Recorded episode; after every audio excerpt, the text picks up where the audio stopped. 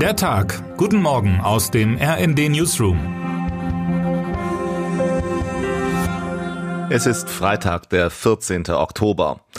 Wenn die Menschen in Neckar-Westheim morgens aus ihrem Fenster schauen, sehen viele von ihnen weißen Dampf aufsteigen. Er ist vom Ortskern aus gut zu erkennen und stammt vom Kühlturm des Atomkraftwerks. Es ist eines der drei letzten AKWs, die eigentlich zum Jahresende vom Netz gehen sollten und wohl doch noch länger weiterlaufen. Wie lange? Diese Frage sorgt seit Wochen für Krach in der Berliner Ampelkoalition. Erst gestern Abend hat Kanzler Scholz seine beiden streitenden Minister Habeck und Lindner zum Krisengespräch gerufen. In einer gemeinsamen Telefonkonferenz mit den Betreibern der verbliebenen Atomkraftwerke hat Scholz einen neuen Anlauf genommen, um den Weiterbetrieb der Meiler unter Dach und Fach zu bringen. Eine Einigung gab es wieder nicht. Während Habeck zwei Kraftwerke in einem Standby-Betrieb noch bis März behalten und abhängig vom Strombedarf im Winter einsetzen will, dringt Lindner auf einen Betrieb aller drei Kraftwerke mit neun Brennstäben bis 2024. In Neckar-Westheim sehen viele Menschen der Laufzeitverlängerung, ob bis März oder 2024, entspannt entgegen, berichtet mein Kollege Matthias Schwarzer nach seinem Besuch vor Ort. Wenn es hilft, uns durch den Winter zu bringen, dann machen die wenigen Monate auch keinen Unterschied mehr, sagt eine Anwohnerin. Man habe sich inzwischen daran gewöhnt. Aktivistinnen und Aktivisten beschreiben die Haltung der Menschen im Ort als Verdrängung. Was sollen sie auch anderes tun, wenn sie ein riesiges Atomkraftwerk vor der Haustür haben? Die große Gefahr sehen sie gar nicht mehr. Das ist gefährlich, erklärt einer der Atomkraftgegner meinem Kollegen. Die großen Gefahren gehen vom hochradioaktiven Müll und dem Risiko eines Atomunfalls aus. Beides Gefahren, die langfristig und nicht unmittelbar drohen. Ob die Atomkraftwerke noch einige Monate weiterlaufen, macht heute für die Gesamtmüllmenge und das Unfallrisiko keinen nennenswerten Unterschied mehr aus.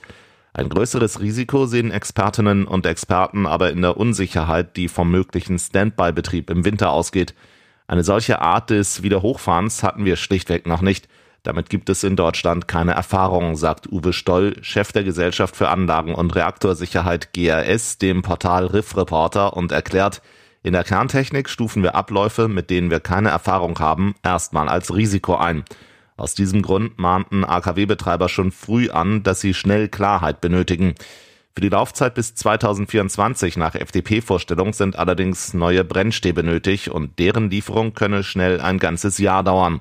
Wir wollen keine neuen Brennelemente, stellt die politische Bundesgeschäftsführerin der Grünen, Emily Bühning, vor ihrem heute beginnenden Parteitag klar. Bereits heute Abend wollen sie beschließen, dass zwei und nur zwei AKWs bis zum Frühjahr 2023 weiterlaufen dürfen und nicht länger. Hier wollen und können die Grünen nicht einknicken, kommentiert mein Kollege Markus Decker. Wenn sich die Partei nicht in eine Identitätskrise stürzen wolle, dann müsse sie wenigstens die Atomtür geschlossen halten. Ob das heute gelingt? Termine des Tages. 10 Uhr. Die EU-Innenministerinnen und Minister treffen sich heute, um unter anderem über die verstärkte Migration über die Balkanroute und die Lage von Geflüchteten aus der Ukraine zu sprechen.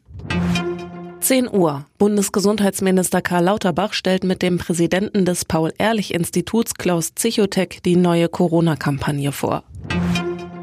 18.30 Uhr. Bundeskanzler Olaf Scholz trifft Spaniens Ministerpräsidenten Pedro Sanchez und Portugals Premierminister Antonio Costa im Kanzleramt. Wer heute wichtig wird. Bis heute soll die neue Regierung in Schweden gebildet werden. Der konservative Ulf Christosson will die Verhandlungen heute abschließen und mit dem konservativ rechten Lager eine mehrheitsfähige Regierungskonstellation bilden. Gelingt das bis heute, könnte das Parlament ihn schon am Montag zum neuen Ministerpräsidenten wählen. Und damit wünschen wir Ihnen einen guten Start in den Tag. Text Sven Christian Schulz, am Mikrofon Tim Britztrup und Anna Löwer. Mit rnd.de, der Webseite des Redaktionsnetzwerks Deutschland, halten wir Sie durchgehend auf dem neuesten Stand. Alle Artikel aus diesem Newsletter finden Sie immer auf rnd.de slash der Tag.